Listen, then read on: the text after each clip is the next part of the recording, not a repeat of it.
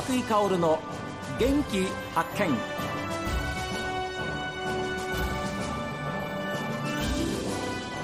こんにちは和井香です。和井香の元気発見。この番組は私が発見した北海道の元気な人と出会っていただいております。今週は札幌国際大学人文学部国際教養学科教授でいらっしゃり内閣府地域活性化伝道師という肩書きもお持ちでいらっしゃいます。湯佐頼和さんにお話を伺います。どうぞよろしくお願いします。よろしくお願いします。まず湯佐教授すいませんこの内閣府と聞いただけでドキッとするんですけど、内閣府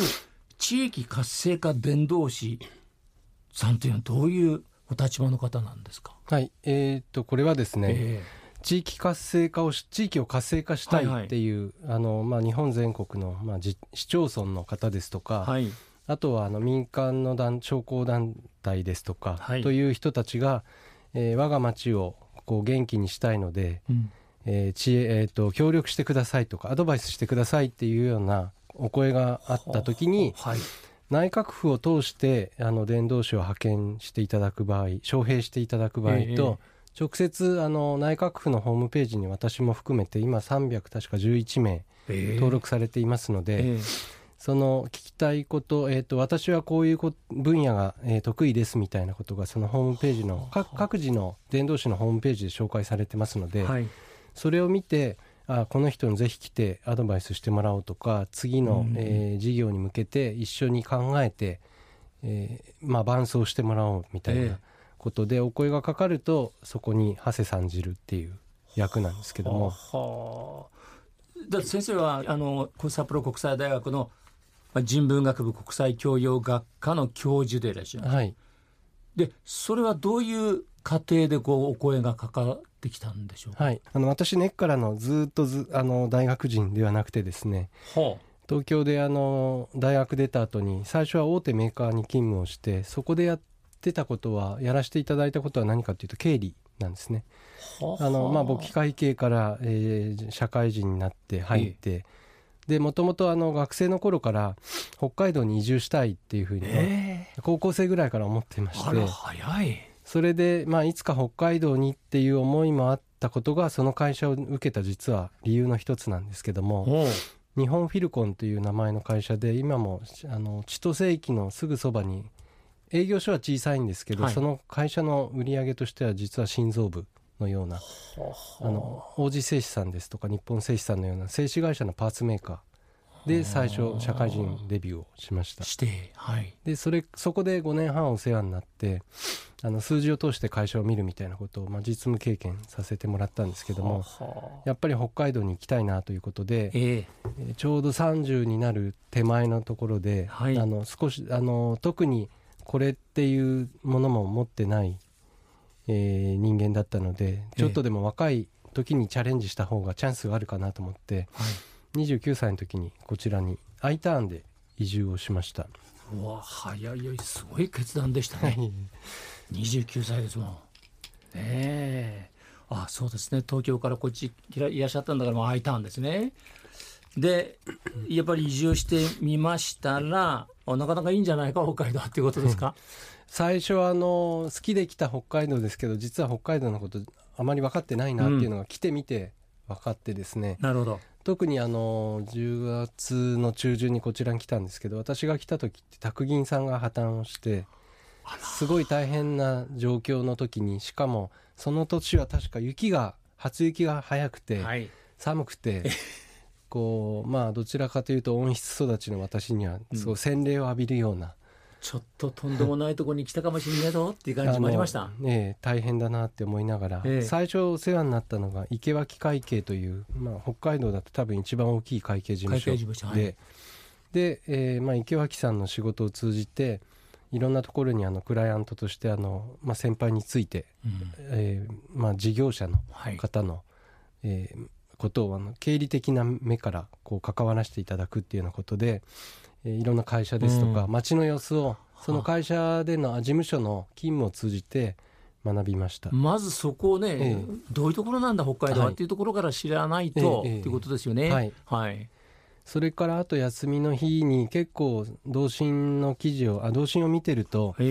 あのいろんなところで無料で聞けるような講演会ですとかシンポジウムがあ実はいっぱいあるんだなっていうのが分かって、少しでも北海道のことをちゃんともっと知ろうと思って新聞をあのきめ細かく読んだりその外部の講演会に努めて参加したりということで、はい、知識と、まあ、人のつながりを広げていきました。でその後あのちょうど食案の求人が当時出ていたあのエアドゥですね。エアドゥはいあの当時は北海道国際航空があの正式な社名でしたけども、ええ、エアドゥで5年半ぐらい勤務をしてそれエアドゥでどんな仕事エアドゥではずっと経理におりました。経理に？はい。ああはい。であの、まあ、月々の、まあ、決算ですとか、うん、あと当時立ち上がったばかりでしたのであの増資、うん、資本金を増やすための、はい。あの財務活動をしていて、はい、在職中に実施をした増資も減資もですけど、うん、必要な届け出書類とは全部私が作りました。我々道民にとってみるとエアドゥスタートの頃ってやっぱ北海道の翼というイメージで、はい、えー、まあ北海道から立ち上がっていくんだぞという感じのすごい、あの期待感がありまして、今もそうですけれども、はい、ですけどどっちかというとそういう新しい分野、新しい企業に入り込んでいったわけですよね。ですから基礎がドーンとできて、はい、さあそこからじゃなくて、はい、いわば言ってみればあの教授のなんていうんでしょうこう考え一つというか、はい、それでいかようにでも、ええ、こう歩行転換が、まあ、されちゃうような大事な場時間だったわけでしょ。大事な時にいらっしゃったんですよね、はい、エアドに関して言えば。はい、まあ、ユーサ教授の力添えがあったっていうのも私はあの、ね、隅っこで自分のセクションで、まあ、ややるべきことをやってただけなんですけど、はい、その後あの、まあ、エアドゥで、えー、私が入った時はまだ1号機あの機体が1機しかなくて。ありましたね。1日3便であの、はいはい、まあ、非常にあの立ち上がり夢もありましたけどやっぱり航空業界ってあの非常に、まあ、お金もかかりますし、うん、まあ、まずはあの安全第一なんですけどもその大変夢もあるけど大変なことも実はいっぱいあって、えー、でもそういうタイミングにあの会社にいたので経験させてもらえたことですとかあとはあのいろんな立場の方と出会いがあって、うん、励まされたり教えてもらったり知った激励してくださったりっていうことで、うん、あと同時にあの本当にじゃあそこで一番何をしたかったのかっていうと、はい、もっとあのあの登場されるお客様に、北海道の良さをこんなに、えー、素晴らしいところがこんな人、うん、あのこの人がここでこんな思いで、まあ、農業とか漁業とかされてますよみたいなことをこうメッセンジャーとして伝えられるような企画的な仕事を実は一番したいなと思っていたんですけど、えー、まあ、キャリアとしてはもう経理しかありませんでしたので、うん、ずっとあの、まあ、資金回りのことをやってました。いや一番大変だったでしょう、はい、一期しかない時からスタートしてね、えーやっぱりななんて言えば資金という部分でのやっぱり企業にとって大きな占めますよね。はい、それらを じゃあどうして工面するかとかどういうふうにこう増やしていったらいいんだ1期から2期2期から3期と当然出てくるわけですから、はい。えー、その辺のご苦労ってのは大変だったでしょうじゃあ。えー、あのそうですね。最初はあの、まあ、お当時は大手3社の中に、はい、あのエアドゥとかあとその時札幌線はなかったですけどスカイマークさんとか、はい、新規参入航空会社があってみたいなことで、その業界が大きくこう変わるようなタイミングでもあったので、まあ、非常に興味深いところもありましたし、はい、特にあのエアドゥさんの場合はあの、まあ、自治体道民、うん、いろんな立場の皆さんに非常に支援されていて、はい、それでまあ誕生して飛び立って飛び続けていってほしいっていう背中をあの声を背中に浴びて、うんえー、っていう中で過ごしていたつもりなので、はい、こう形を変えて、あのー、まあ、北海道に恩返しをしたいなという思いは、その在職中からずっとありました。あじゃあ後悔っていうのはなかったですか？ないですね。はい、なるほど。じゃあ順調に、まあ、いろんな人の支えもあったんでしょうけれど、はいえー、そういうお仕事に入って5年半ですか？エアドゥさんは。はいそうです。はい、はい、でそのエアドゥさんの5年半の後また違うところに行かれたんですか、えー、その後あのホテルオークラに転籍しました。はい。であのどうして大倉だったのかっていうと、えまあ、あの大学にいた時学生時代に東京の大倉で披露宴の配膳をやってたんですね。アルバイトで？ええそうですでこうまあ大倉が好きだったこともあったり、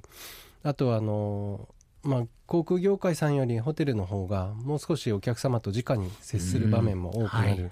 じゃないかな、うんはいはい、接客の部分だよね、はい、っていうのもありますし、はい、あとは、えー、さっき申し上げた農家漁師さんのような生産者の方の思いをホテルというステージを通してお伝えする、うん、あの真心をお届けするみたいなことがホテルの方がよりできるんじゃないかなというところで、あのまあ、学生時代にお世話になった大倉が札幌に上陸したのでえー、でそこで、えー、ステージを変えて、えー、もっと北海道の恵みを、いろんな多くの方に地元の方も含めてですけどもお伝えしたいなと思って大倉の門を叩きました。うん。それで、えっと、エアドゥ時代にあちこち歩いてコインになれた方の食材を、まあ、ホテルの宴会ですとか、はいはい、レストランの食材として使わせていただいたり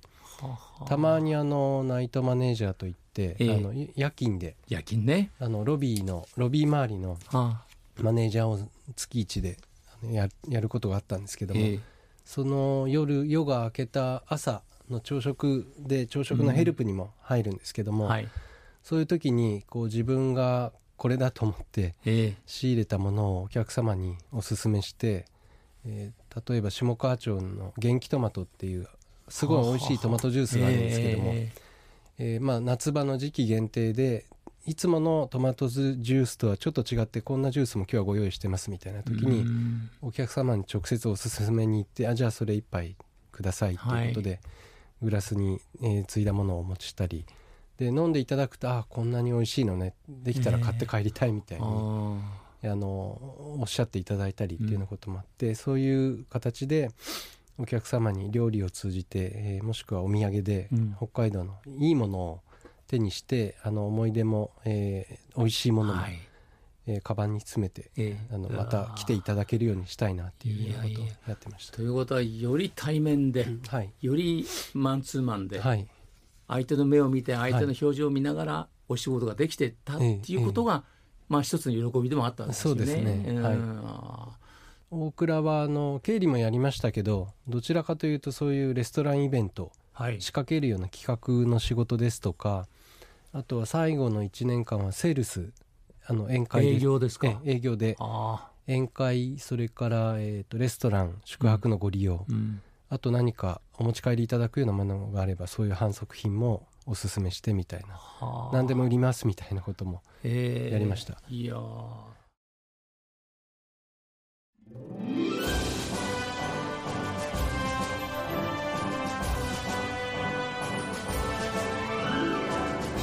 さあ皆さんからのメッセージはこちらです。メール元気アットマーク STV.jp genki アットマーク STV.jp ファックスは0112027290おはがきの方は郵便番号060-8705 STB ラジオ和久井薫の元気発見までです。